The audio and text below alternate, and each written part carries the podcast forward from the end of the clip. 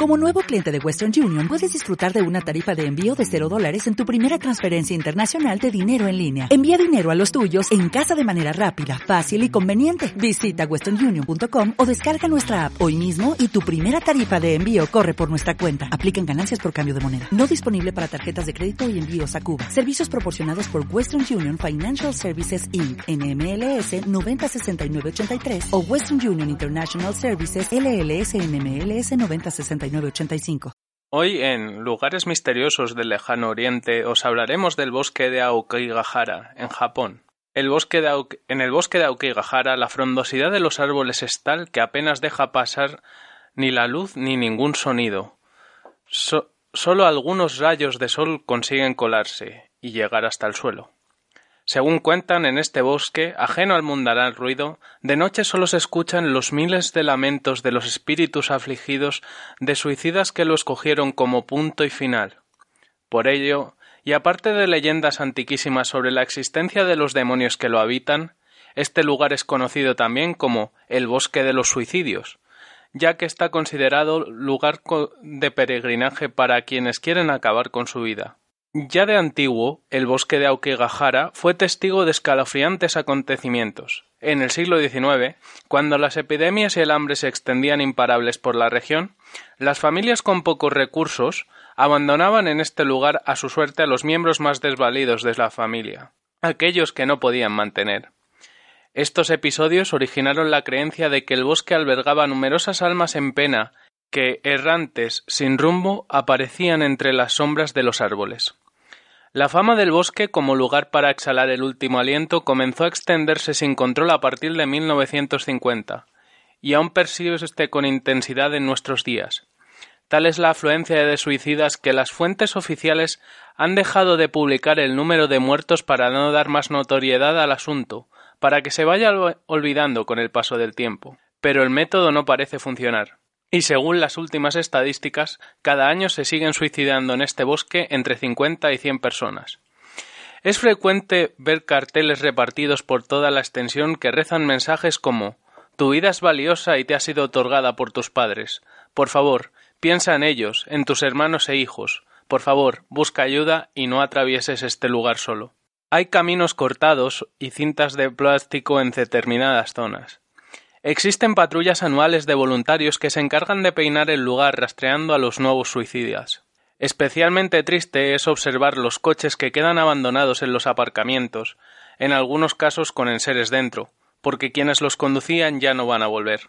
El bosque de Aokigahara, conocido también como el mar de árboles, precisamente por su densidad, se encuentra en los pies del monte Fuji, en la provincia japonesa de Yamanashi, a un centenar de kilómetros de Tokio. Comienza estalló la paz.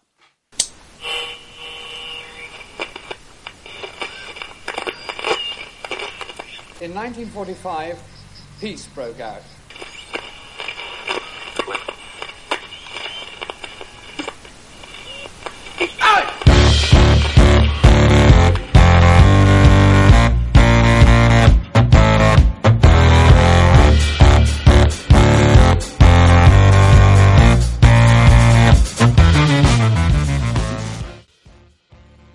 Hola y bienvenidos todos a una nueva entrega de Estalló la Paz, vuestro programa cultural favorito, en el cual hoy trataremos, después de esta introducción tan alegre que nos ha traído Pelayo, que podéis encontrar en sobreleyendas.com. Bien, eh, después de esta interesantísima es que leyenda, bueno, leyenda negra, no más bien. Es una, es una leyenda, es, bueno, es una leyenda, pero sí que es verdad que es un bosque con un número de suicidios bastante, bastante alto y es el lugar donde, donde más suicidios hay en, Japón, uno de los que más suicidios hay, ¿no? Precioso. Y, encontré este artículo en la página y dije, pues voy a hablar de ello en el programa.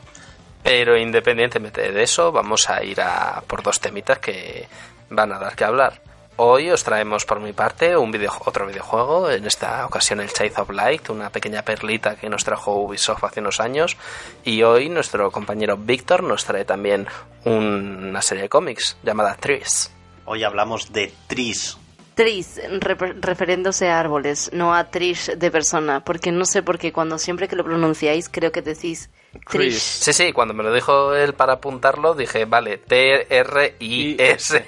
Así que vamos a hablar de árboles. trees, Trees. árboles, árboles. Porque en español la doble E se pronunciaría tres. Tres. No, bueno, Pero en realidad esto sucede porque la S española es distinta a la S anglosajona y a la S latina. sí, es que nosotros hablamos como en parcel. Sí, es más silabante, no sé si se diría así. Silbante. Bueno, y en, y, y en calidad de comentadora, hoy tenemos a Lina que acaba de ser atacada por su gato, que Traición. siempre lo hace. Hola. Bueno, yo creo que sin más dilación podemos ir a hablar de ya de Child of Light. Disfrutad.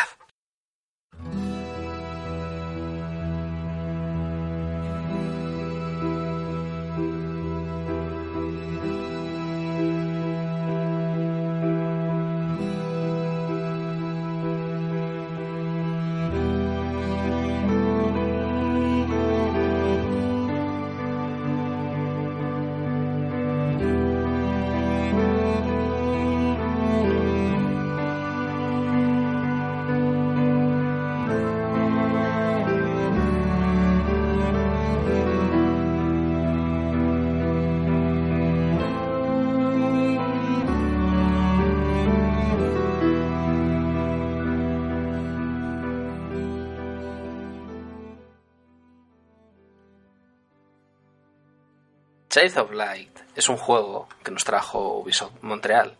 Es una pequeña joyita que tenemos desde hace bastante tiempo, concretamente desde el año 2014, y salió muy cercano a la generación actual de consolas. Eh, es el género de este videojuego es de aventura y eh, pseudoplataformeo. Digo pseudo porque, como sabéis, la protagonista es capaz de volar. Y la, una cosa muy bonita de este videojuego es que utiliza un motor que, eh, visto con perspectiva histórica, está algo desaprovechado. Que se llama, era un motor que desarrolló Ubisoft, que se llama UbiArt, que es un motor de tipo 2.5D, que se desarrolló especialmente para hacer el Rayman Legends. Pero después se utilizó para otros juegos de, de gráficos y de gráficos, digamos, pues para eso, para 2,5D. Y además, eh, yo como informático hay una cosa que me gustaba mucho de este motor, que es que estaba especialmente diseñado para sacarle todo el to, todo lo bueno a gráficos vectoriales. Eh, porque si os fijáis en el juego muchas veces haces zoom a, a los personajes, haces zoom a los a detalles y nunca pierden detalle. O sea, y nunca se ve como píxel, siempre es, siempre tiene el máximo nivel de detalle esas acuarelas que hay. Eh, eso es debido a que los gráficos vectoriales los puedes escalar todo lo que quieras y por eso molan. Pero vamos a hablar un poquito de, de qué trata el juego, porque este juego basa mucho su. se apoya mucho en su trama. Austria. Estamos a finales del siglo XIX y hay un duque que tiene una hija. La hija se llama Aurora. Justo antes de las fiestas de Pascua, Aurora cae enferma y muere. Y esto deprime mucho al duque y le sume en una depresión y acaba enfermo en la cama. Sin embargo, Aurora no ha muerto, porque despierta en un, altar localizado en la tierra de Lemuria y hace amistad y es guiada por una luciérnaga llamada Igniculus, quien la conduce a un monasterio donde la dama del bosque se encuentra encarcelada. Aurora libera a la dama y esta cuenta a Aurora la historia de Lemuria. Lemuria fue una vez gobernado por la reina de la luz hasta una noche, cuando la reina des desapareció misteriosamente. En la oscuridad subió al trono Umbra, la reina de la oscuridad, quien mandó a sus hijas robar la luz de Lemuria, el sol, la luna y las estrellas. Aurora acepta entonces la misión de recuperar la luz de memoria de Lemuria a cambio de poder regresar a casa. A partir de entonces, Aurora se dedica a visitar Lemuria, visita las poblaciones que han sido diezmadas por la Reina de la Oscuridad y va recogiendo compañeros que la van a ayudar a recuperar la luz de, Lemuria. Eh, entramos dentro de un... Eh, el, el, combate de este juego, porque lo he dicho, tenemos un, un mapa y ese mapa lo podemos explorar mucho como queramos debido a que la protagonista puede, puede volar, pero cuando nos encontramos con un enemigo y le tocamos, entramos dentro de, lo que es una arena de combate. En un combate muy clásico por turnos, en el cual tenemos una barra de tiempo que conforme van eh, progresando los personajes sobre, sobre, sobre esta barra, llega a una zona en la que nosotros podemos hacer el, el ataque. ¿Qué pros tiene este juego? Ya hemos comentado los gráficos y además tiene una banda sonora que es estupenda. Y eh, también es bastante buena la historia hasta cierto punto, porque aquí es cuando yo tengo que empezar a hacer un poco crítica del juego. El juego empieza muy lento y es algo que supongo que vosotros habéis notado. Sí. Eh, empieza muy lento, pero va subiendo de ritmo. Va subiendo de ritmo poco a poco, poco a poco, poco a poco, y de repente los últimos dos capítulos te hacen pa, pa. Y ya, y, y es como, no tenemos más tiempo para. No, no podemos meter nada más en el juego, así que te lo vamos a resolver todo de forma fácil. Eh, y luego tenemos los personajes. Hay muchos personajes dentro del juego. Tenemos a una bufona que está buscando a su hermano. Tenemos a un chaval de una, de, un- de una aldea que salvas, que es un mago muy poderoso y te quiere ayudar. Eh, pero ¿qué es lo que pasa? Que estos personajes, una vez resuelves sus dilemas dentro de la historia, ya dejan de tener sentido fuera del combate. Es decir, simplemente están ahí como trasfondo para, la, para ayudar a la chica, lo cual a mí me da un poco de pena. Podrían haberlos exprimido un poco más. Eh, y luego tenemos otro problema, que este sí es más de dentro de lo que es ludológico, que es la escala de dificultad, que es bastante poco pronunciada. Porque al final, en las, en, en cuando ya consigues los ataques más potentes, las estrategias de muchos, de muchos combates se basa en voy a hacer el ataque más potente y hasta que lo pueda volver a lanzar. Y al final así te acabas pasando el juego. Y ahora ya pasamos a ronda de, de debate. Quiero saber qué os ha parecido el juego. Lo que, acaba, lo que has dicho que de los problemas de la historia, según tengo entendido, este juego es un juego que aunque está completo le querían meter muchas más cosas de las que realmente de las que realmente quiere, ¿no? Por ejemplo, tengo entendido que el personaje de Aurora que empieza el juego siendo una niña y acaba siendo una adolescente o una jovencita, eh, iba a ir creciendo según y fuera subiendo de nivel, por ejemplo, esas eh, y aquí solo crece una vez, que es cuando consigues la luna, si no recuerdo mal, es cuando te conviertes en, de niña en adolescente. Y luego tenía, tenían pensado meterle muchas más cosas que acabaron cortando. A lo mejor los problemas que tú cuentas de la historia vienen, vienen por eso. Y aparte, ¿no? ¿No crees? No sé yo cómo fue el desarrollo del juego en sí, eh, pero quizá a lo mejor es que tenían una idea inicial y a lo mejor se les echó el tiempo encima o Ubisoft decidió recortar porque eh, no querían que el juego ocupara más de X y tal. Pueden haber sido mil cosas. Pero sí es verdad que cuando tienes un juego y no eres capaz de llevar toda la visión, al final el producto cultural acaba cojeando de algún lado, lo cual es una pena. Quiero saber qué opinan más. Eh, a mí me esto es un juego que, como has dicho, estéticamente es muy bonito porque usa mucho la técnica de las acuarelas. Los personajes son eh, también están muy bien hechos, eh, se preocupan por el vestuario, los pelos flotantes de las chicas me, me encanta. Eh, es un mundo visualmente muy atractivo y a mí eso me gusta mucho. Eh, la, la cuestión es que yo tengo un gran problema con ese tipo de juegos que son de, mm, De turnos. de turnos que llegado ya a un punto las batallas son repetitivas porque incluso si tú las quieres hacer eh, cortas no se puede y entonces hay un momento en donde tienes muchos enemigos en una zona y tú quieres saber la historia y aunque algunos los puedes evitar a otros no y entonces tener tanta batalla en el fondo se vuelve un poco repetitivo y eso a mí me pasa mucho con muchos juegos de, de combate por turnos. Eso no me gustó tanto. Aún así, eh, no pude jugar al Final Fantasy, también porque creo que fue uno de los primeros juegos a los que me introdujeron y bueno, no me gustó mucho. Y este juego sí me gustó, sí le di... eh, lo había empezado a jugar antes de que tú lo propusieras, no lo acabé. Eh, y me gustó y seguí con ello bastante de la historia, más de lo que yo recordaba y... ¿Qué decir? Eso tiene que decir algo del, del juego para ser uno de los tipos de juegos que no me, que no me gustan mucho. Y, y después de eso, el problema es que no llegué a ver el final, me, nos faltaron los dos últimos bosses. Entonces, bueno, de la historia puedo comentar que me gusta que este está en verso todo. Es como si fuera un poema, un poema épico, vamos a decir. No sé si sea épico o más bien fantasía, pero es como Épica un poema fantástica. Es como un poema y entonces es muy bonito porque uno de los bufones es un bufón que quiere ser rima- un ay, ¿cómo se llama esta gente? Un juglar y no puede porque no sabe rimar eh, y eso me parece que le da un, un bonito toque a, Esto- la, a la historia. Esto me recuerda que quiero dar las gracias a Ramón Méndez y Alba Calvo, que son los dos traductores que hicieron la traducción desde el idioma original, desde el francés al español, e hicieron un trabajazo que te cagas. Nosotros es que lo jugamos en inglés. No sé cómo será la español. traducción en inglés. Yo lo, yo pero lo he el, jugado también en inglés. el juego original Es en es, francés. es- es en francés. Sí, porque es canadiense. No, francés. Ah, pensé que No, es de Ubisoft Montreal, es Canadá. de Canadá. Sí, pero Ubisoft también tiene unos estudios en, en Francia y ahí hicieron la mayoría del trabajo, pero el, produ- el productor dentro de Ubisoft Ah, es ese Montreal. es Ubisoft Montreal.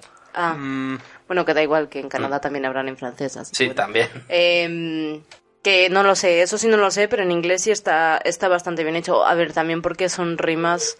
En inglés, no sé, en francés no sé cómo sea, son rimas bastante fáciles. O sea, tampoco es algo muy enrevesado, son oraciones muy cortitas, muy concisas, así que. Claro, sé, como pero si un fuera un poema épico, precisamente. tiene. Sí, O sea, bueno. I don't agree, pero ok. Es precioso de ver, aunque me gusta mucho lo que has mencionado del pelo, porque hay un pequeño detalle que probablemente que probablemente no se fijasen cuando lo está haciendo, que están hablando, por ejemplo, la madre y la hermana o la o la protagonista y la hermana y que de- y se están mirando la una a la otra y el pelo les está yendo para atrás como si les estuviera dando viento a las dos a la vez, pero están en, en posición opuesta y es de "Hmm, interesante. pero eso es el efecto de viento épico, que no puedes controlar hacia dónde va. Va hacia todos lados al mismo tiempo. De todas formas, hubo un momento en donde ya cuando te vas acercando al final del videojuego, Aurora, entre comillas, crece o se vuelve adulta en algún momento. Eh, no sé si tenía que ser épico, pero no lo entendí muy bien. Es solo Ah. como, bueno, sí, has cogido la luna y te has hecho mayor. Y es como, A mí me recordó así. Menudo, me- me- menudo a metáfora. Ahora tienes la regla. Pa, luna, pa. A mí me, me a lo mejor recordó y a no lo Sailor pillé, Moon. tiene sentido. A mí me recordó a Sailor Moon. Se elevó y dije, oh Dios mío. A ver, yo sinceramente pienso que es un juego un poco desaprovechado porque realmente es muy bonito, da la impresión de que se pueden hacer un montón de cosas, da la impresión de que el mundo da mucho más de sí y al final, que es lo que has contado tú, la historia transcurre en dos capítulos, tres si te pones. Da pena porque toda la primera parte en la que vas navegando por el mundo, conociendo gente y resolviendo sus problemas, si luego todos los que unieras en tu equipo se relacionaran entre ellos, podría ser muy interesante. Pero se queda un poco como colgadito por esa parte.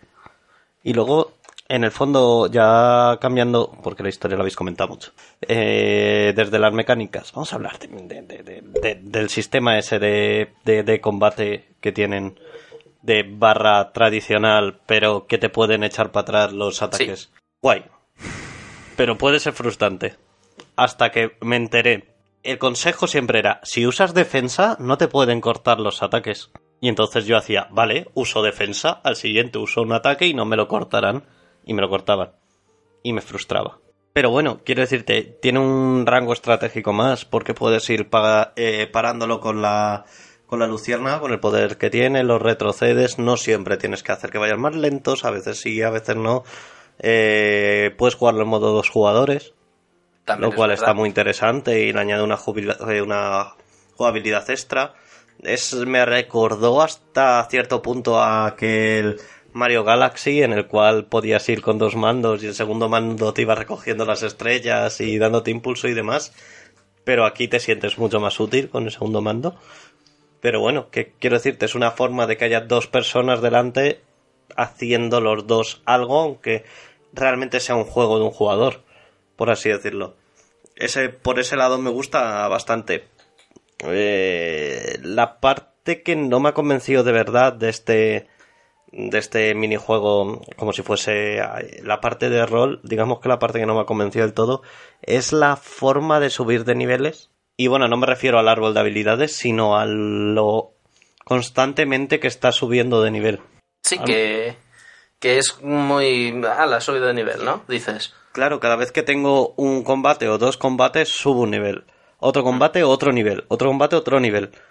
Lo que me hace pensar como... A mí deja como de desde mi punto de vista, es aquí cualquiera puede, puede tener su opinión, eh, pierde un poco como el sentido este de, de progresión para mí. Es como que todo el rato subo nivel, subo de Claro, nivel, que subo nivel. todo el rato recompensa y para ti no es, Para mí es como satisfactorio. Tengo que parar, pausar, eh, casi es una molestia. Hmm. Es decir, al final estaba esperando a tener 5 o 6 niveles seguidos para subir 5 o 6 puntos y demás. Y luego el sistema de Oculi no me quedó del todo claro cómo funcionaba. El de, El de Oculus. los cristales, Ay. el de los objetos que te tienes que equipar. Ah, sí.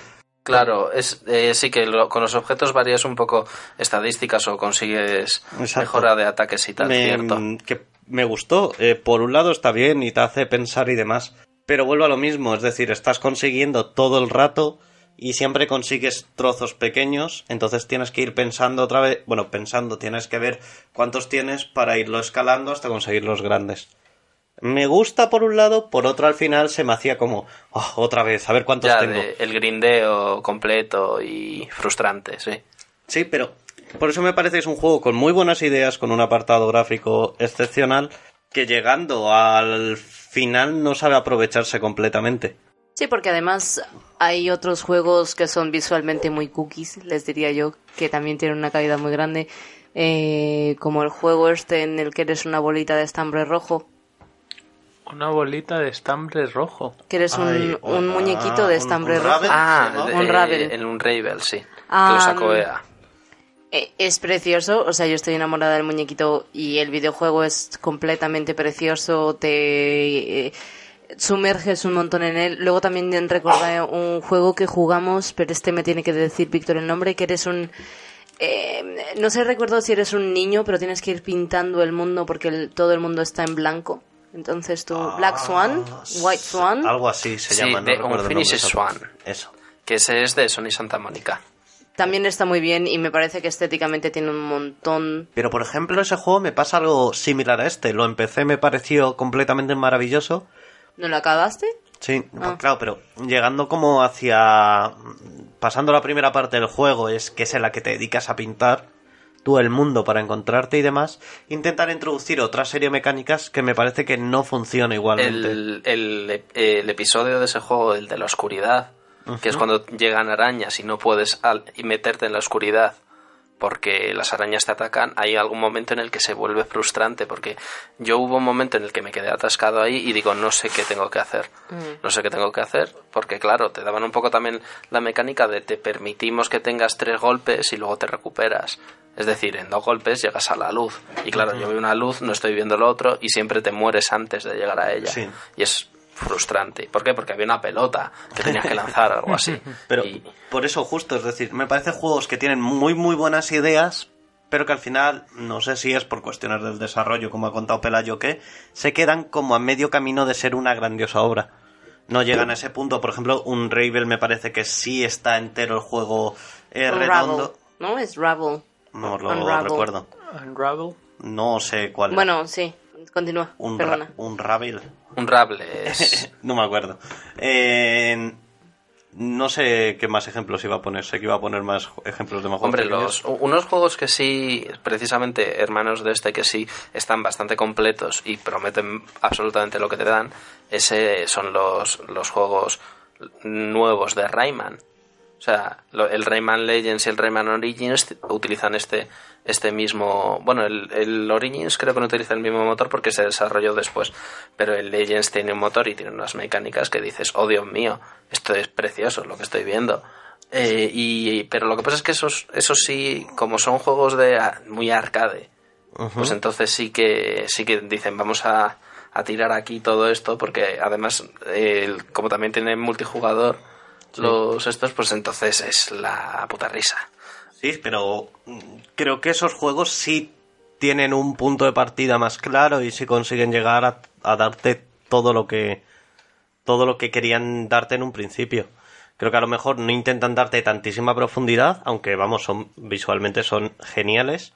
A mí me pierde un- el mundo Rayman cada vez me, me parece menos atractivo a nivel personal, pero es que aún así hacen juegos cada vez más bonitos y dan ganas de jugarlos y realmente para jugar en, con amigos eh, va a ser difícil que os pasáis el juego entero con amigos, os vais a volver putos locos. Pero puede hacerse. Pero es divertido echar unas partidas e ir jugando y demás. Es que tanto el Rayman Legends como este empezaron en una época en la que los juegos indie empezaban a calar de verdad dentro de lo que era el consumo mainstream de videojuegos. Eh, por eso creo que el Child of Light sobre todo va a trascender en el sentido de, de la estética, porque es lo que más lo es que que más es ha- precioso.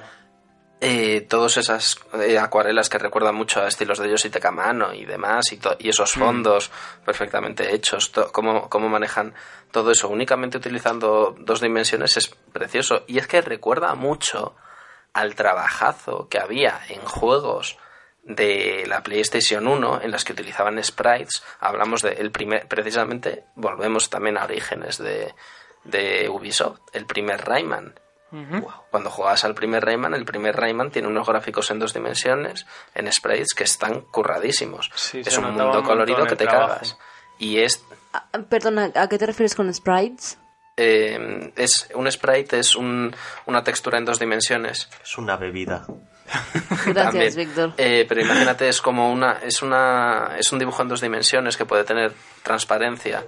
O sea, un cuadrado. Imagínate el cuerpo de Rayman, ¿vale? Ajá. O el cuerpo de esta chica, de la de Black, pues es un cuadrado en el cual tienes píxeles ocupados por color y esos y lo que tienes es como los frames de una animación clásica. Sí. Entonces los sprites es como se llama en videojuegos a el- la entidad de, de, de esa textura del personaje que va cambiando y va haciendo la animación. Vale.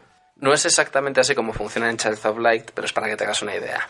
Y, y- y bueno, volviendo a lo que decía, cuando tienes ahí todos los gráficos de los primeros Rayman, eh, lo, eh, o, o cuando teníamos el juego de la Alundra, que no sé si algunos acordáis de él.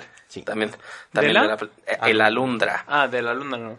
Que también hablaremos algún día de él, porque es un juego que creo yo también merece la pena sacarlo y tal, pues es que había un, había un detalle, había un cuidado dentro del 2D para darle una iluminación, para darle una forma que se perdió cuando llegamos a la segunda generación de consolas, porque ya todo, el, todo tenía que ser en 3D, no sé qué, no sé cuántos, y ese detalle de plástico lo perdimos. Y fue gracias a este tipo de juegos, a que sacaron el Rayman Origins, a que entraron muy fuerte los juegos indies.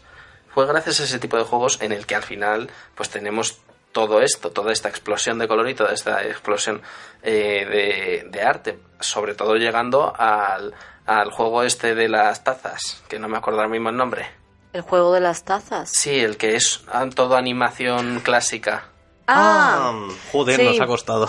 Sí, sí. no lo he jugado, Que son jugado, las no cabezas de tazas. Sí, Sí. las que, cabezas de tazas. que es muy que dicen que es muy complicado de jugar no que es una especie de que es en una especie de plataforma en dos dimensiones pero a la vez es un bullet hell Sí, sí sí sí ese es uno de, de los juegos que tengo pendientes para jugar probablemente ahora con el con la Switch sea un buen momento porque creo que es un juego que le pega mucho a la Switch Bueno, quién sabe, porque el juego es de Ubisoft, entonces sé que está para PC y para Xbox, pero no sé si es, es probable que lo saquen. No me, me decir que suena, no. me suena que estaba es decir me suena Sí, Como sí está, digo, entonces no... digo nada.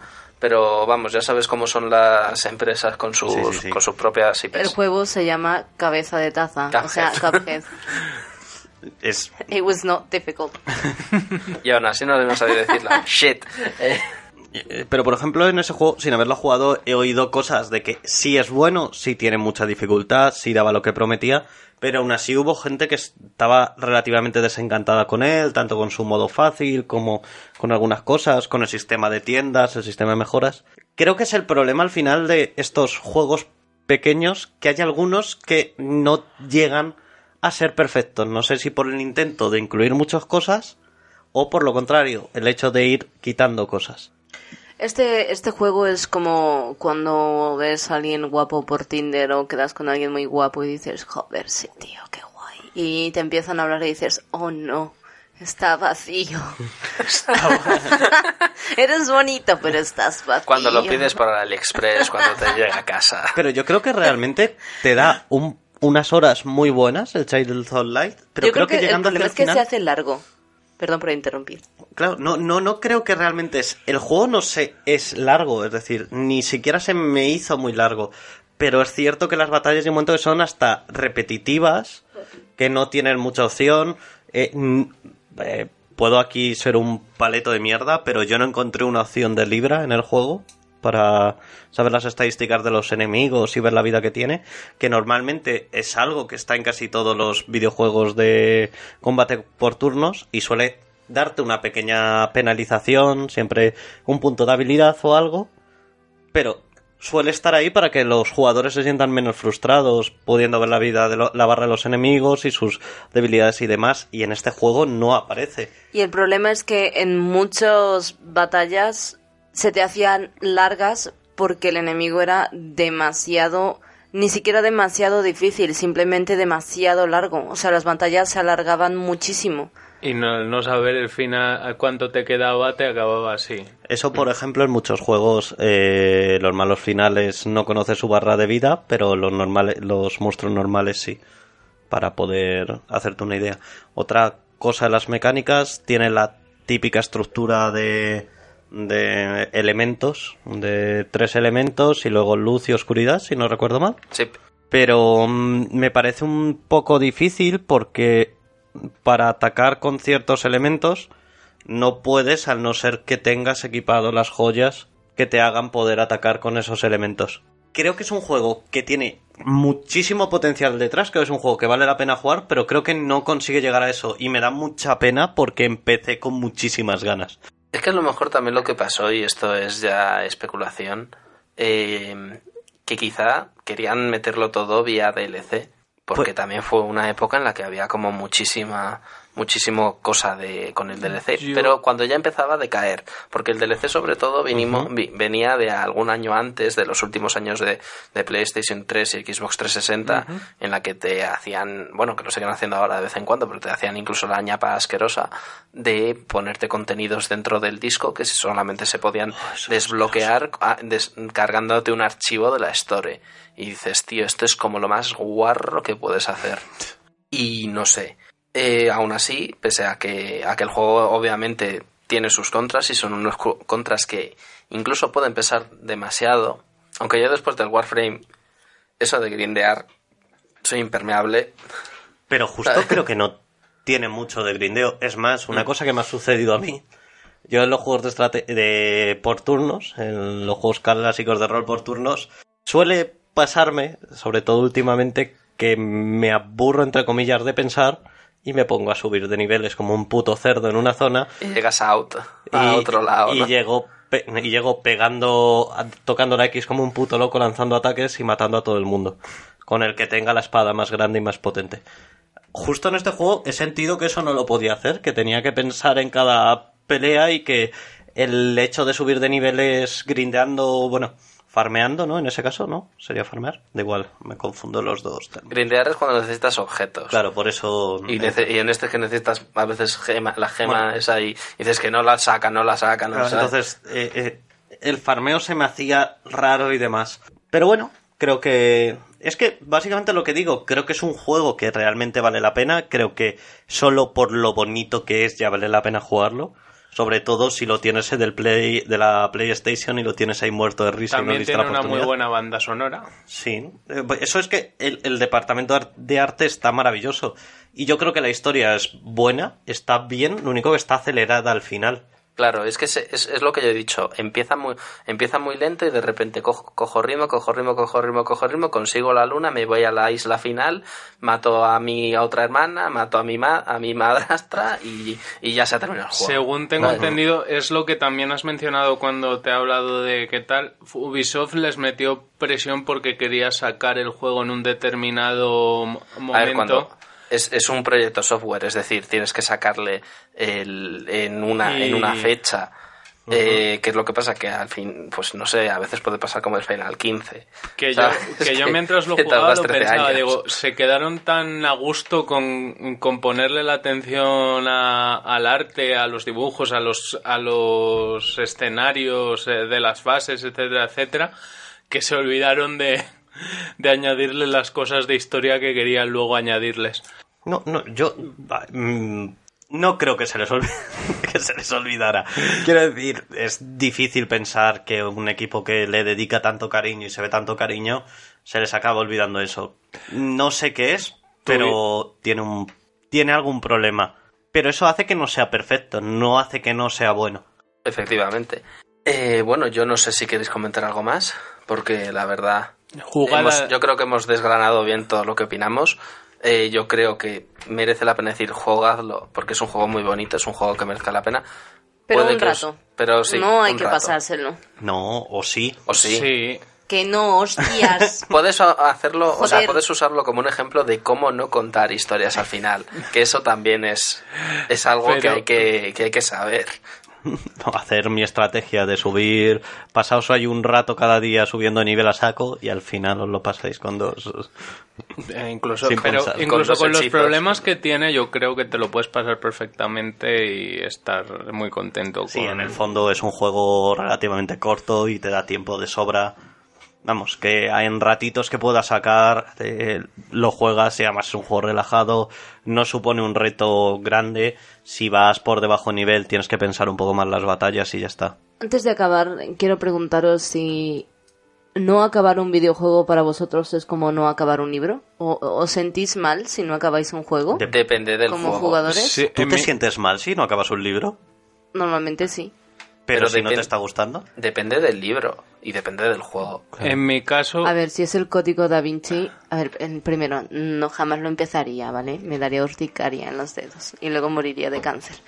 Em, pero normalmente los libros que empiezo intento con todas mis fuerzas acabarlo y tiene que ser muy horrible para mí, o sea, no muy horrible, pero no gustarme mucho para, o sea, que en, una cantidad muy grande que no me guste para que no lo acabe de leer. yo intento, yo intento pasarme los juegos, pero yo, que no soy tan jugón ni tan gamer como Víctor y como Álvaro, aprendí de pequeñito que, que con los juegos muchas veces me llegaba la frustración, entonces tengo, no, no tengo una necesidad. Si me lo puedo pasar perfecto y si no llega un momento que lo dejo de jugar. No me pasa con los libros. por un ejemplo. juego horrible. Un juego horrible no, ¿vale? Un lo juego dejas. que no- que lo Pero un juego dejado. que, por ejemplo, te aporta mucho estéticamente, te gusta mucho, pero en realidad no disfrutas mucho jugándolo. O sea, vamos a decir un juego mediocre, ahí en el, en el medio del bien y del mal. Eso me pasó a mí con el Apoceon. Tengo el Súper platino. bueno. Ya, pero a mí, pero a mí no me llamó. Uno de los pocos platinos que yo tengo. Pero, pero quiero decir, yo, yo Sí, no te empecé gustó. el juego y de repente dije, no, aparte es que también a lo mejor eh, me pasó que hace nada había jugado a un juego muy, muy similar, entonces te saturas. Algún día quizá lo, lo recoja y diga, ah, pues está bien, pero si es un juego que empecé a jugar y dice, ah, muy bien, eh", y luego dije, siguiente. Yo, a ver, yo no sé en qué etapa estoy en mi vida, pero yo ahora empiezo un libro y no me gusta y lo mando a la mierda. Yo empiezo un videojuego y no me gusta y lo pero mando a la mierda. que no es que no te guste, es que te gusta lo justo, que no es lo mismo. Pues eh, tengo una escala, eh, si tengo algo que me gusta más, me veo antes algo que me gusta más que eso, pero no me da reparo ahora mismo dejar algo a medias. Vale, no siento que estoy dejando el trabajo a medias. Luego también hay juegos que tienen una escala de dificultad tan bestia que te que dices eh, adiós y lo Eso. dejas durante algunos meses. Sí, y eso Que da pena, realmente. ah, Sí. Eso sí me da pena. Y eso sí da pena porque, por ejemplo, ahora, ahora ya no, porque, pero cuando salió el, el Demon Souls y el primer Dark Souls, eh, yo mm, no me lo pasé, el primer Dark Souls realmente me lo pasé a los dos años de haberlo comprado, pero porque te me frustraba tanto que dejaba el juego apartado durante meses. La frustración es tu amiga Álvaro. Y al final pues tengo los platinos de todo, no, del 3 todavía no, pero algún día los recogeré. Algún día. Tengo un alumno, que espero que no nos oiga porque me daría mucha vergüenza. eh, Hola, alumno de Lina. jejeje, em, que está jugando al Dark Souls y me dijo, está en el 2. Me dijo, pero, y le dije, pero son, son difíciles, ¿no? Y me dice, sí, bueno, pero si ahora me pusieras a volver a jugar al 1 me pasaría todo perfectamente yo. Es que, bueno, No sé si eso sea verdad o no, o sea, nunca algún día jugado. quedaremos a jugar a lo, de hablar a- de los Dark Souls, porque no me los he pasado. Es decir, les he dedicado muy, muy poco tiempo, porque no es un estilo de juego que me guste mucho. Pero me parece curioso porque ahora no me parecen. No me parecen juegos que no te puedas llegar a pasar. Me parecen juegos que son exigentes, que no es lo mismo que, que difíciles o incluso injustos. Eh, Yo me he pasado juegos como algún Bullet Hell o algo así que me parecen más difíciles que me exigen mucho más mecánicamente que un Dark Souls. Ahora en el Dark Souls te distraes un rato, vas dando un paso tranquilamente, te sale el bicho más gilipollas de una esquina, te pega una hostia y te caes por un barranco y te has muerto. Y por eso digo que me parece que es más exigente que otra cosa. Tienes que ir No. más atento, más...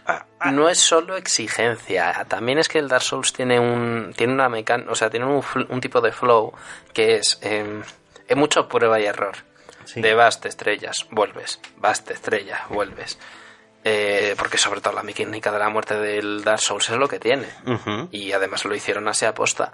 Entonces, claro, que lo que pasa? Que coges tu primer Dark Souls y es como estrellarte contra una pared a cien- 150 kilómetros por hora. Pero cuando una, una vez has sufrido mucho y has aprendido que hay gente que aprende mucho más rápido que otra y tal, y, te pasas el Dark Souls 1 tranquilamente, llega el 2 y es un paseo más fácil. Y llega el 3 y es un paseo más fácil aún. Y vuelves al Demon Souls, que yo alguna vez he vuelto, y todo lo que he aprendido de los Dark, bueno, no todo, porque tiene es mucho más, eh, ¿cómo decirlo? Maniquí, pareces más un maniquí en el Demon Souls, pero vamos, todo ese bagaje lo sigues llevando atrás. Y ciertas estrategias que hacías en los, en los Dark Souls, puedes aplicarlas a, un juego antiguo y te van, y te van a funcionar. O incluso en el, en el último, en el Bloodborne, y no he jugado al Sekiro, que bueno, ya se lo pediré a Ignacio. Ah, no, que lo compro en PC. Bueno, eh, El, Se- el- el Sekiro, a- al parecer no es tan Souls como más un Nier o algo así. Sí. Pero bueno, ah, ah, es que de la el Nier también es un juegazo. Pero es de la y- Digo al parecer porque lo que digo, no son mi tipo de juegos y por eso, mira, el Dark Souls es un ejemplo de juego que dejé y no me parecía malo ni me parecía muy bueno, solo es que me requería mucha atención para avanzar y recuerdo que la primera, el juego no se me hizo tan difícil de ir tan sobre aviso como iba de todo hasta que me encontré con el Minotau Minotauro, sí, el, no, No, el de, el de Aries, el, de, el que te cruzaba las espadas. Sí, el de las dos espaditas con los dos putos perros. Sí. Que tiene esa putada maravillosa que es tener los dos perros. Porque sin ellos dos te lo pasarías probablemente fácil. Y simplemente teniendo dos bichos que se mueren de un golpe, aumenta la dificultad increíblemente.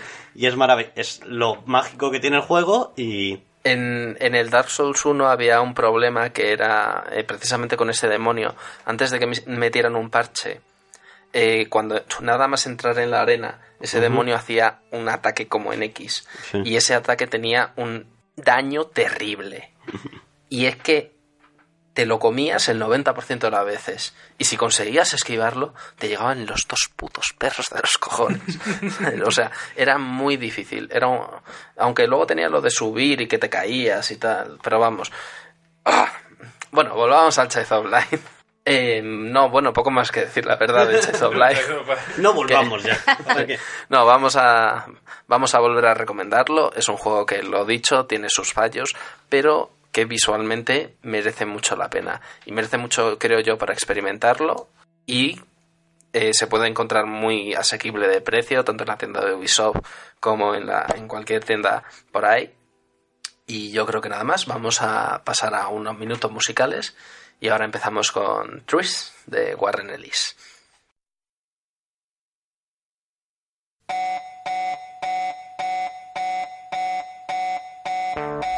No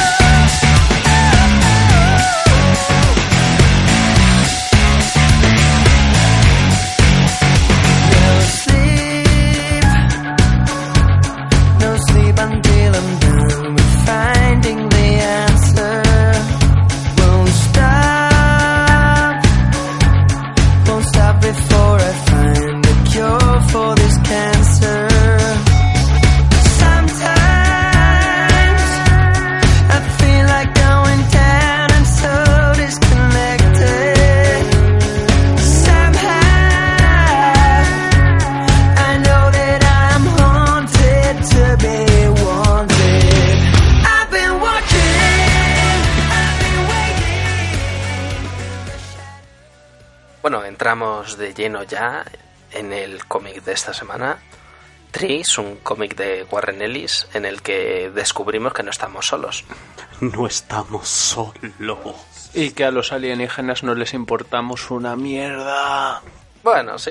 Warren Ellis es uno de estos guionistas mágicos que tenemos en el mundo de cómics que ha hecho muchísimas obras, todas de ellas marav- bueno, todas no, pero tiene obras maravillosas y si por algo destaca él es por crear siempre una crítica social increíble y eso lo demostró en su obra Transmetropolitan que es completamente recomendable, es bastante bastante más larga que los cómics que estamos hablando aquí normalmente, pero bueno, como el vértigo de la época, ¿no? Creo que son los setenta y pico números clásicos que tenían las series de vértigo el momento. Y va, pero vamos, es completamente increíble. Otra vez, eh, un mundo de ciencia, un mundo futurista, eh, completamente en decadencia, en la cual eh, no recuerdo ahora el nombre del protagonista. eh, que es un periodista que se dedica a ir por el mundo como a- se dedica, bueno, vuelve de su de la montaña de su mm, retiro y baja al mundo a destapar a los políticos y la mierda que hay en el planeta.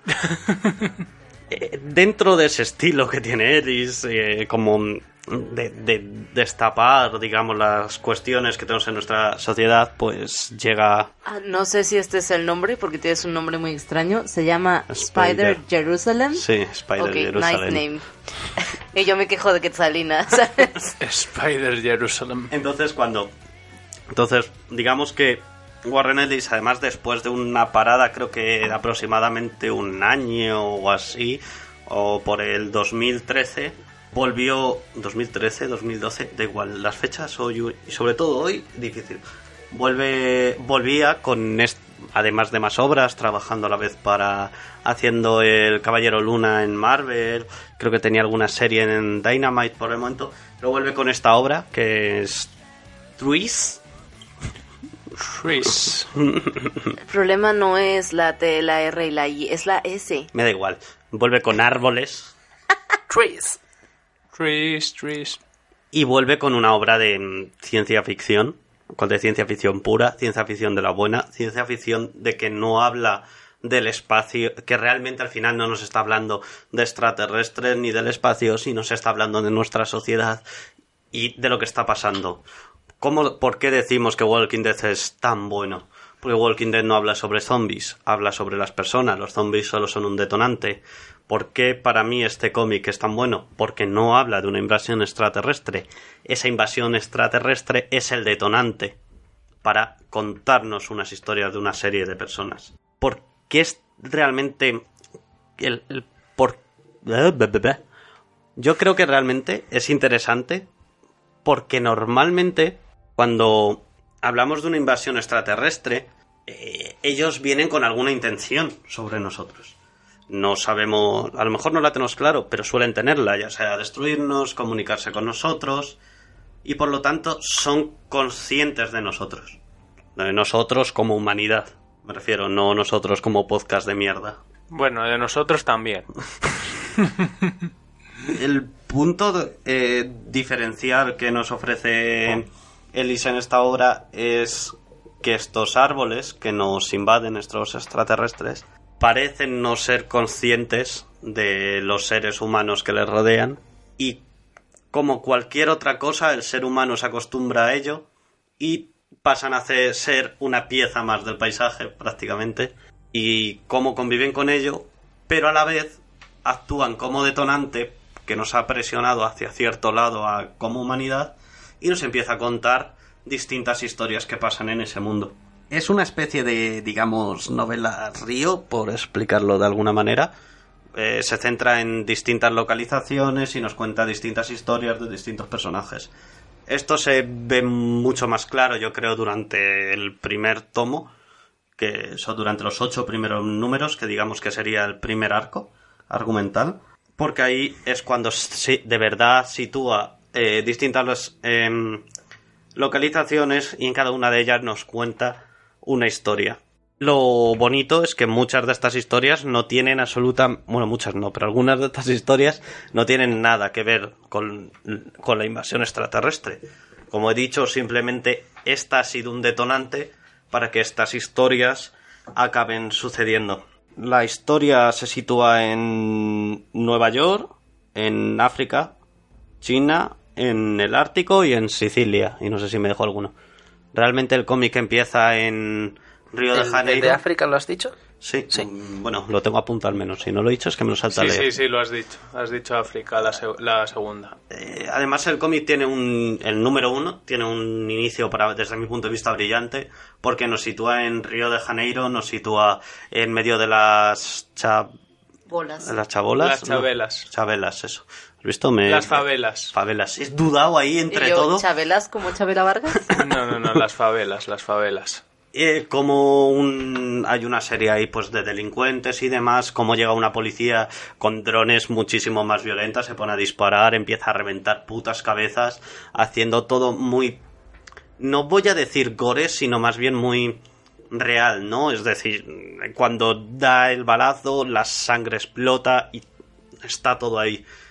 Y no parece un cómic de ciencia ficción hasta que empieza a caer una baba, por explicarlo de alguna forma, verde, Ácido. un ácido, pero como que explota, empieza a explotar todo, vamos, los árboles se están cagando, o no sé qué cojones están haciendo, y eso está haciendo pues que mueran ahí un montón de personas, y por así decirlo, no nos quería contar eso, sino nos quería enseñar cómo es la violencia en las favelas. Ese mismo punto es lo que va a transcurrir durante toda la obra. Y ese es mi resumen argumental de la historia. Me encanta cómo, cómo maneja las distintas localizaciones porque no solo es que lo haga desde un punto de vista eh, cambie digamos simplemente la localización y el argumento que, que narra eh, Ellis en, en una entrevista creo que era Multiversity bueno no lo recuerdo he leído en varios sitios él habla de que para él es un poco no es difícil generar la historia porque él pero lo que realmente es difícil es componerla de esta manera, de que las historias se entremezclen o tengan una cierta relación entre ellas, de forma que no sea incoherente la lectura. Eso lo hace muy bien, sobre todo visualmente, porque hay en muchas ocasiones en donde una historia acaba con, digamos, por ejemplo, una explosión y luego la paleta de colores y la explosión o algo que parece que es la continuación de la explosión, en realidad es el inicio de la siguiente historia. Entonces eso sí que lo hace muy bien. Creo que lo hace mejor en el segundo tomo, si no me equivoco, porque en el primer tomo sí que es más eh, compartamenti... no sé cómo decirlo. Compartimentado. O sea, Gracias. separado, Sí. independiente, Eh, un capítulo de otro. Sí, Creo que creo que no está tan unido en ese sentido. o sea, Además, porque luego el las historias tienen que ver, pero... el segundo arco argumental es mucho más simple. Realmente solo tenemos dos localizaciones que son las que... eh, y creo que es más fácil York de moverlo. Reino Unido, ¿no? Si no recuerdo mal. Escocia, pero Escocia. sí, bueno, Reino Unido en Escocia, en Reino Unido. Eh, cuando, a ver, perdonad que voy intentando juntar ideas en mi, en mi cerebro. Warren Ellis tenía escritas, por así decirlo, las historias de todos, ¿no? Y según él, literalmente, distintos archivos de Word, cada uno con una historia diciendo, maravilloso, ya tenemos las historias. A ver ahora cómo las mezclamos. Por eso probablemente el primer tomo sea más inconexo. El Hablo de tomos, vamos a hablar de primer arco argumental, ¿no? De esos primeros ocho números. Es curioso porque además son dos números más largos que lo habitual. Suelen ser eh, los trade paperback en Estados Unidos. Los tomos coleccionables suelen ser de seis números. Bueno, la cuestión es que se maneja de una forma para mí maravillosa porque aunque no estén conectados a la exactitud, como dice Lina, que en el segundo tomo ya es increíble, eh, la- sobre todo en los momentos de máxima tensión. Cuando están más relajados, pues le dan más igual, pero como que como lector tienes más tiempo para situarte al no tener acción por medio. Y yo creo que eso lo, maneja muy bien. Uno de los motivos por los que nos situamos también entre las historias por la paleta de colores que, que deciden usar. Y bueno, esto, por supuesto, me imagino que en Ellis tendrá voz en ello, pero probablemente sea obra de su dibujante, que sea Jason Howard, aunque a lo mejor eh, no tengo ni idea de quién es el colorista, ni siquiera se usa colorista. Pero Lo vemos en un momento. Aquí viene mi nivel de información con este cómic y cómo vengo yo de hoy más perdido que yo que sé. Entonces, la, Creo que es maravilloso porque, por ejemplo, hay, eh, una de las historias, la que sucede en, en, en China, nos cuenta esa vida de un campesino, por llamarlo de alguna manera, que quiere llevar una vida, una vida distinta, quiere irse a una ciudad libre, a aprender eh, arte, aprender pintura y mejorar, y eso y toda su historia que es tan bonita, tan llena de descubrimiento y demás, completamente alejada de lo que sería el, el, el, el árbol, el extraterrestre, está hecho en una paleta normalmente cálida, en una paleta de colores muy cálidos, que nos acogen mucho, y entrando en spoilers, del final del tomo acompaña muy bien con el final de su historia. El hilo conductor de todo ello es... mm, Spo- spoiler, Tiananmen 2.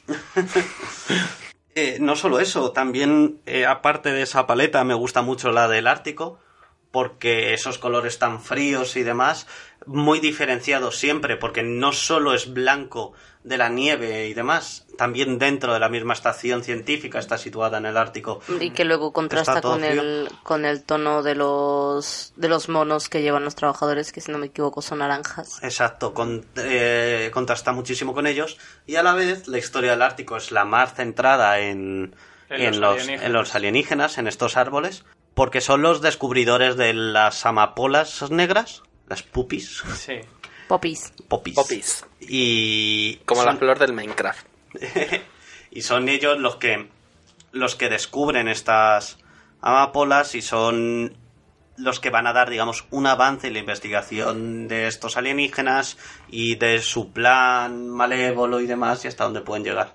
Por así decirlo, porque vamos, eh, hasta el segundo tomo no sabemos, no tenemos ni una idea aproximada de lo que quieren hacer. Pero son ellos los que dan el avance y ese y esas y esas flores negras junto a los árboles también completamente negros destacan muchísimo en el ambiente y hacen muy muy poderosos las escenas, por ejemplo, de entrada al laboratorio y demás, cuando hay tanto contraste de colores. Por otro lado, cuando a Ellie se le preguntaba de dónde, que si sabía, si estaba muy interesado en el mundo actual de los cómics, si se fijaba en ello, hablaba de que tiene, hace muchísima investigación y que no se fija tanto. Y que, aunque tenía ya la idea para este cómic, muchas de las historias que había en él le vienen de distintas cosas, porque, por ejemplo, la historia de Sicilia le viene de los nuevos grupos fascistas que están empezando a nacer en Italia. Sí, de hecho eh, nombran directamente a Amanecer Dorado, que es el... Los El- fascistas griegos. Eso.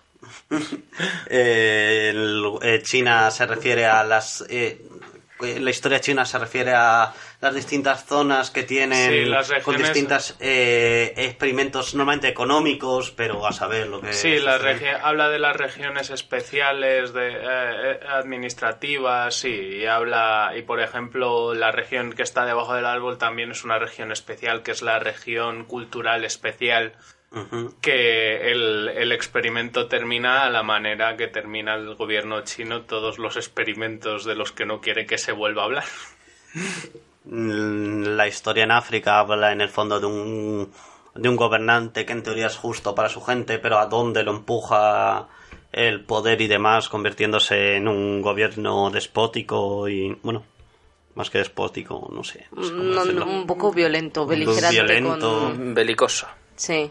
Eso, eso también está muy bien porque escoge, un, eh, escoge Somalia como país. mira no recordaba el país escoge Somalia y Somalia es un país que tiene una situación complicada. O sea, es un. eh, si buscas. ¿Sabéis lo que es un estado fallido? Básicamente, un estado.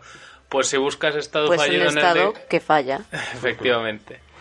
Y que no puede ejercer el control sobre todo su territorio, etcétera, etcétera. Si tú buscas estado fallido en la enciclopedia, el ejemplo que te viene en, el 90% de estas enciclopedias es este, es este estado, ¿no? Es Somalia. Y me parece, me parece muy interesante la historia de... Porque te refleja también las tensiones que hay entre unos, entre Somalia, el gobierno federal de Somalia y Puntland, que es el estado que dice que son los piratas, etcétera, etcétera. Y bueno, en Nueva York lo que nos intenta seguir reflejar es esto que siempre se ha hablado, de que la policía parece incluso una banda y demás, pues llevarlo a un extremo, pues por lo mismo, por este detonante, cómo se protegen entre ellos, cómo cometen atrocidades y cómo, pues bueno, una persona se presenta para, Para- para alcalde y como... Para alcalde electo. Para alcalde electo y... Bueno, No, alcalde. alcalde. electo es cuando te han elegido y no has tomado el cargo. Se presenta alcalde. Sí.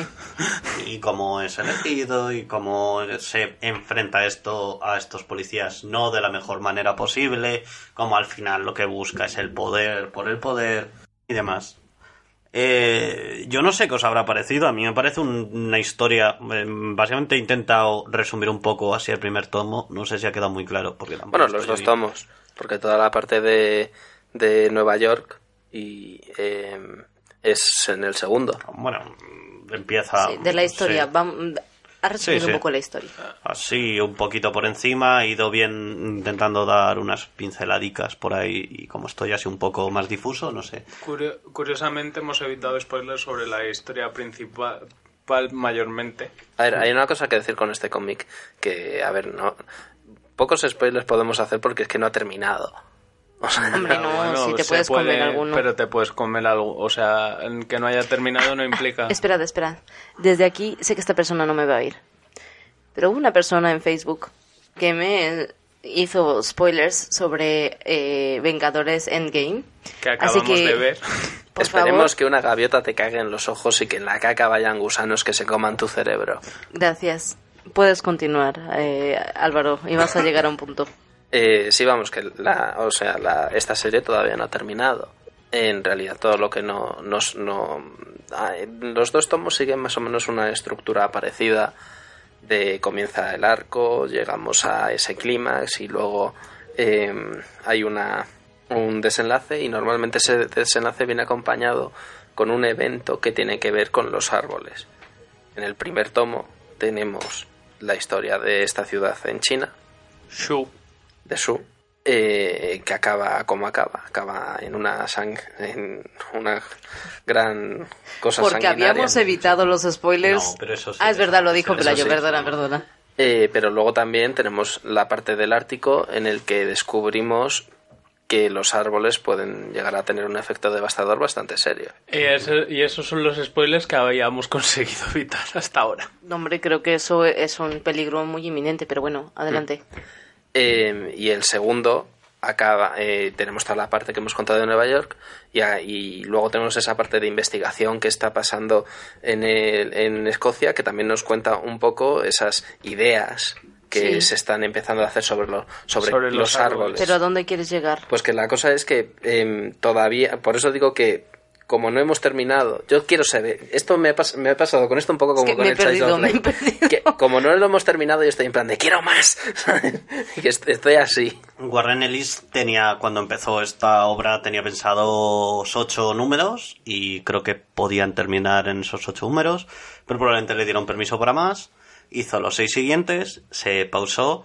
La última declaración creo que tenemos es del año pasado, del 2018, en la que dice que ya tiene pre- ya hay preparados para salir dos números más, serían el 15 y 16 y que saldrán pues cuando salgan, me imagino. O probablemente cuando estén preparado el siguiente arco el arco ¡Ah! Arco argumental. Exacto, cuando esté preparado todo el arco entero, que sean pues o seis o ocho números, pues cuando les encuentre un grupo, un espacio de image, pues lo sacarán.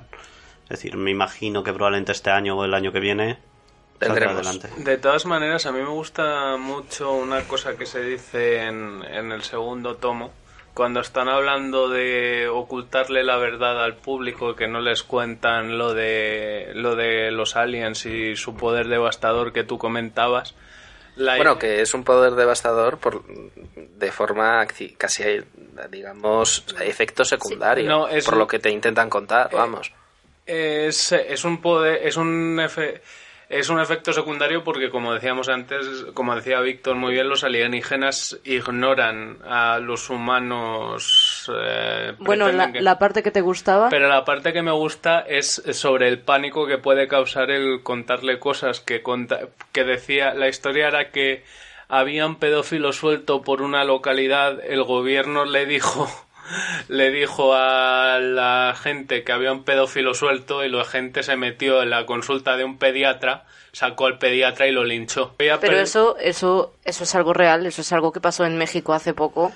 Eh, no, no te rías porque es verdad y es muchos gobiernos tienen que controlar eso porque es la cuestión de controlar el pánico. Pero me- Lo mejor es el remate de la historia, ¿no? Que dice, no sé si es peor que la población confunda pediatra con, con pedófilo o que se piensen que los pedófilos abren consultas y tienen negocios con su Con- Con un cartel con de un cartel. indicando lo que es. eso eso me gusta mucho sí obviamente lo del control de la población es muy importante y Warren Ellis lo deja lo deja claro con este ejemplo no pero pero a mí me gusta mucho el ejemplo el ejemplo que pone eso era lo que quería comentar A mí, yo cuando lo, cuando lo propusiste dije, joder, un cómic de putos árboles. Eh, pero luego, a ver, es que los árboles, pero creo que luego descubrí que esa es la gracia. Los árboles son algo que es algo normalmente que vemos como positivo porque nos dan oxígeno y eh, es algo que nunca te imaginas que sea letal, ni que llegue a ser dañino, ni que te... Bueno, excepto que te caiga un rayo cerca de un árbol y pues bueno, pase lo que Pues pase. te pero, das por jodido. em, Pero consigues un tatu muy chulo. eh, y creo que eso, eh, eso es lo gracioso de este cómic, que es que los alienígenas, porque ellos dicen mucho de es que no les interesamos, es que los alienígenas son árboles. Y si nos planteamos los árboles como lo entendemos nosotros, son, es verdad que son seres vivos, es verdad que pueden hacer cosas, em, pero son árboles. Y además, el nombre de árboles se lo dan los seres Ellos, humanos. los seres humanos. Claro. Y eso demuestra más que a los mismos seres humanos se la suda enormemente. Los vuelven una parte más del paisaje y, joder, estoy haciendo mucho hincapié, por así decirlo, en esa, en esa idea, pero lo que hacen es mantener es que sea un detonante a todas las historias que suceden. Claro, ¿no? Y Más es- que la historia en sí mismo. Por Me una- imagino que al final todo, perdón, con- convergerá hacia ellos. Pero cuándo llegaremos a eso no lo sé. por una parte te muestra eh, la preciosa, yo que yo siempre, a mí eso siempre me ha gustado mucho del ser humano, es nuestra capacidad de adaptación a completamente cualquier cosa, rollo, bueno, si ha caído una bomba nuclear, pues nos vamos un rato y luego vemos qué nos pasa, tienes tres o cuatro hijos con mutaciones, pero sigue, sigue. No quiero decir, hemos pasado muchas cosas como, como humanidad, vamos negra, a decir, la gripe española, el y nos colonialismo. Nos adaptamos mucho y, y, y no sé si a vosotros a veces os da la sensación que estáis a las 3 de la mañana intentando dormir y decís, joder, todo lo que ha pasado alrededor de mí y todo lo que ha pasado para que yo esté aquí y a veces lo damos mucho por sentado. Y yo aquí justo, masturbando. esto no puede ser Mis dudas existenciales van por otros derroteros. bueno, eh, pero es... es Tienen que ver con Lefa también. Por un lado, eso está, eso me gusta mucho porque te, te dice cómo nos adaptamos, pero también el, el otro lado de la moneda, que es cómo a veces usamos las cosas para crear discursos o para crear situaciones que verdaderamente las creamos nosotros y que eso hacemos mm, muchísimo también. Entonces, me parece que mm, ya no solo habla de temas políticos, sino habla un poco de cómo somos, eh, vamos a decir, en, en el core del, del ser humano y cómo llegamos a, a ser y cómo el lado bueno es que es verdad que somos una, un- una cuestión que ha un vamos, unos seres que han aguantado pestes, bombas nucleares, eh, árboles eh, alienígenas, pero que por otro lado también po- podemos ser un poco carroncetes con ello. Entonces me gusta mucho que en el cómic te enseñen las dos las, las dos partes. caras Eh, Eso me hay- gustó. De todas maneras, yo espero que en la, terce- en la tercera parte, en el tercer tomo de esta, de esta serie, sal- al final de la serie salgan de los árboles dos hombrecitos verdes diciendo, ¿ves como si les dábamos tiempo se mataban entre ellos? No hacía falta que hiciésemos nada. Bueno, por lo que sabemos, los árboles parecen más bien sondas. sí, sí. Pero, quién sabe. Pero bueno, Consoladores. Hablando de, de, de una cosa que estamos comentando mucho, que es que efectivamente los árboles son un telón de fondo que dan eh, excusa para contar la historia eh, de los personajes, hay que decir que esto es algo que, que, bueno hay muchas hay muchas historias que lo hacen mucho. Prácticamente todo el género zombie se basa en se basa en eso. Están los zombies y los zombies lo que es es una excusa para contar las relaciones interpersonales.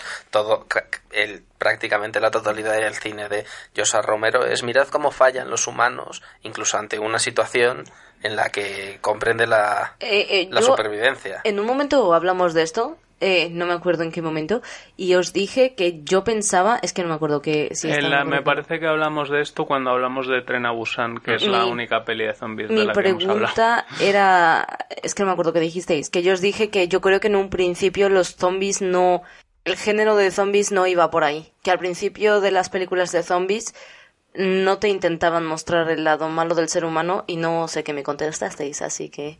Porque No, me es- acuerdo de, ah, creo que es Amanecer de los Muertos. sí Ah, no, ahí también te lo explican, sí. Sí. Sí, perdona. Así que me he autorrespondido. Sí, vamos, Continúa. que to- sí. todos los, toda, todas las películas, muchas películas de desastres, de apocalípticas, o incluso en las que pasa esto, eh, en realidad hacen eso, o sea, te dicen, esto es el telón de fondo, y te vamos a ir dando drops de la, de, de la cosa de ciencia ficción. Pero aquí lo que vamos a, a tocar principalmente son las, las relaciones personales. Y eso es muy difícil conseguirlo. Y yo creo que este cómic lo hace muy bien. Porque, por ejemplo, The Walking Dead eh, empezó muy hype, pero ahora continúa y... Un poco, No, para mí. mm, no sé.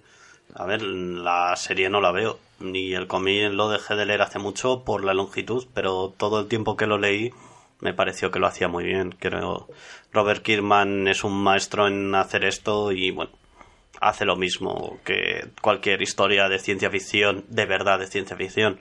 Tú puedes tener una trama más o menos futurista con más o menos peso, pero lo que importa es contar la realidad del ser humano y es lo que nos gusta tanto las novelas. Juego de Tronos consiguió tanto éxito gracias a que contaban personajes en teoría humanos y nos hacía familiarizarnos con ellos. En los libros lo conseguía llegándonos a meter en la mente de gente que odiábamos mucho, como eran, como llegaban a ser Cersei y, Jamie, pues al final pues los usaban como personajes que los incluían en la narración y nos metían dentro de ellos. Y por eso gustó tanto. Eh, hay muchas veces que lo importante en una historia y lo que más vende en una historia son los personajes, no la historia, no lo que está pasando alrededor de ellos. Sin esos personajes la historia no vale nada. Claro, pero por eso digo que es difícil hacerlo y creo que Tris lo consigue. Un ejemplo que de cosas que no consigue hacerlo, las series de DC, en mi opinión. Yo es que llevo sin es que no, no me gustan. Por eso, pero también que es un poco es un poco esa idea, ¿no? De tenemos un, unos personajes que son superhéroes, eh, pero vamos a dedicar mm, 15 minutos de cada capítulo a contarles mierdas sentimentales que no le interesan, que las estamos además llevando mal. Y eso pasa. Y ahí creo que es una, una- un ejemplo de lo que falla.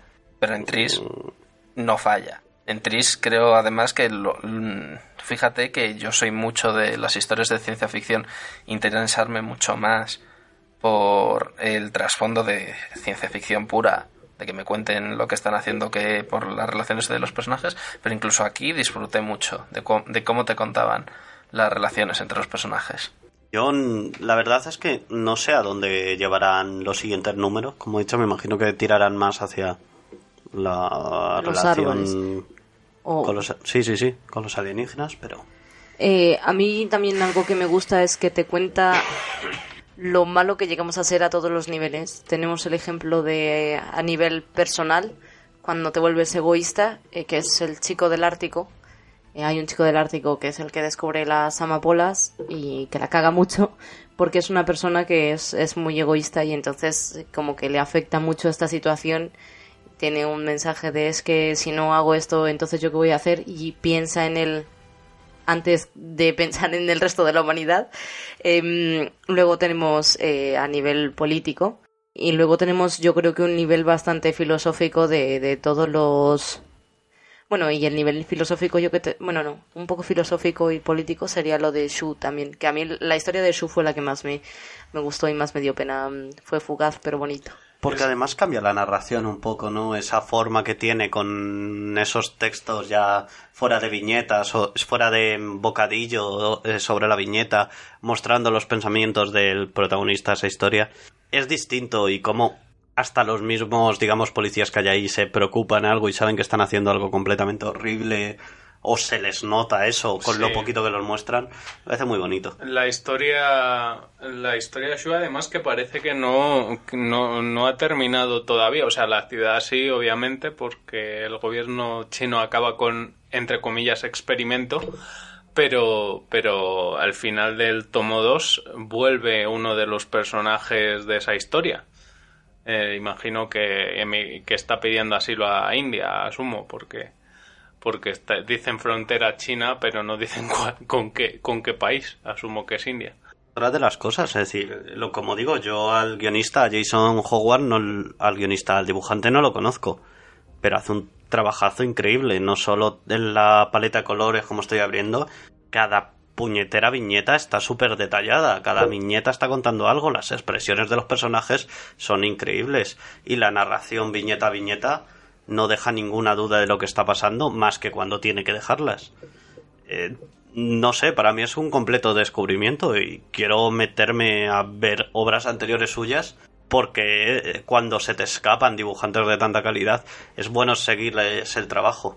Yo creo que realmente, claro, cuando que Ellis hace muy bien en, en, rodearse de él. eh, también lo cuenta en la entrevista cómo fueron hablando y poco a poco fueron pasándose trabajo entre ellos hasta que decidieron trabajar juntos en esta obra. Pero vamos, para mí era un completo desconocido y viene desde, un, desde algo que... y consiguen algo que me parece maravilloso y que creo que es muy recomendable leerlo. Problema, no está terminado. ¿Cuándo terminará? Solo Dios lo sabe. Hoy en día lo mágico que tenemos con Image es que nos permite tener obras que son eh, completamente independientes, creadas por los autores, con derechos de los autores, que ellos tienen el control completo sobre ellas. ¿Cuál es el problema? Que al darles esta tantísima libertad, ellos mismos pueden dedicarse a hacer otras obras, pueden dedicarse a hacer otros proyectos mientras tanto, que nos pueden dejar colgadas las historias durante años. Pero si eso no reduce la calidad del producto al final, bienvenido sea. Eso te iba a decir, que una cosa buena de tener el completo control sobre la publicación de la obra, que es una cosa que ahora quizá convendría que co- comentases que eh, cómo lo hace Image, que a mí me gusta mucho, cómo lo hace la editorial, ¿De, ¿A qué te, a qué te que- de que es una editorial que es más bien como una cooperativa de autores, ¿no? Depende, es decir, al final lo que está haciendo es publica y ellos se llevan los beneficios del, de la publicación de, del autor. Están abiertos creo que a casi cualquier tipo de obra, solo tienen un límite de obras al mes y no sé realmente. Eh, todo lo y todos los derechos sobre los personajes creo que caen sobre los propios autores. Claro, no, pero sobre todo digo que la cosa es que como eh, que a veces eh, el hecho de tener que llevar un time puede ser bueno porque te obliga quizá a sacar historia. Pero cuando al fin, cuando tienes el bloqueo del escritor, que esto que pasa mucho, pues en- o que dices, joder, es que no sé por dónde puedo llevar esto para que quede bien, pues al final puede acabar en un truñaco. Sí. Está bien que, que digan, no, esto voy a dejar reposarlo durante unos meses para ver por dónde lo puedo llevar. En Saga tuvieron un descanso de un año por medio, después de tener un ritmo regular durante muchísimos meses. Muchas veces son los mismos dibujantes los que se toman el descanso, porque hoy en día los guionistas de éxito tienen muchísimas series a la vez. Me está pareciendo increíble, pero bueno, nos dan más material. Pero bueno, que lo que digo, que lo que nos lleva es a esto, a esperas de la hostia y a que series quedan incluso un poco en el olvido, porque al no estar terminadas, y Tris supongo que la terminarán, sobre todo por eso de que dicen que eh, dijo Ellis de que ya tenían preparados números, pero ¿y si no la terminan qué? ¿Se va a quedar ahí? Mm, ¿Se va a olvidar? Yo espero que no, porque me parece Pues iremos a su casa, obra. la quemaremos y mataremos a un primogénito y ya está. Pero bueno, tampoco, tampoco hay que ser tan extremistas, Álvaro. Que sí, coño. Yo- realmente, realmente sería una pena que no la terminaran. Yo estoy contigo, porque es una, es una serie que, que gusta y que tiene la capacidad para, para mantenerse siendo de las mejores. Si no la terminan, a lo mejor, como tú muy bien has dicho, acabará siendo olvidada. Mm, No sería la primera, no sería la última en la que vaya a pasar, pero bueno, espero que con esta no pase, que tengamos dentro de un año a lo mejor el siguiente recopilatorio, si es dentro de dos, pues lo mismo se me ha olvidado a mí también. Entonces tendrás que escuchar este programa para decir, ajá.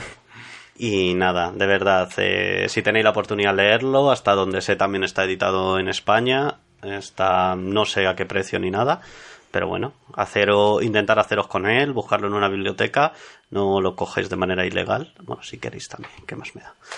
Y bueno, chicos, que ya por hoy creo que ya nos podemos ir despidiendo.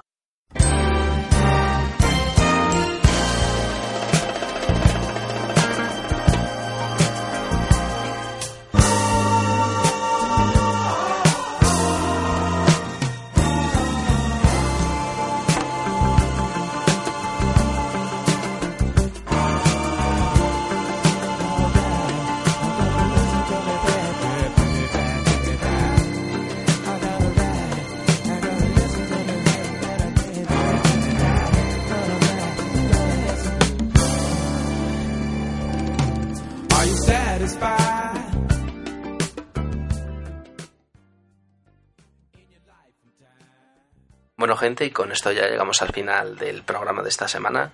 Hemos hablado de dos obras inconclusas, una inconclusa de verdad y otra inconclusa pero que terminó.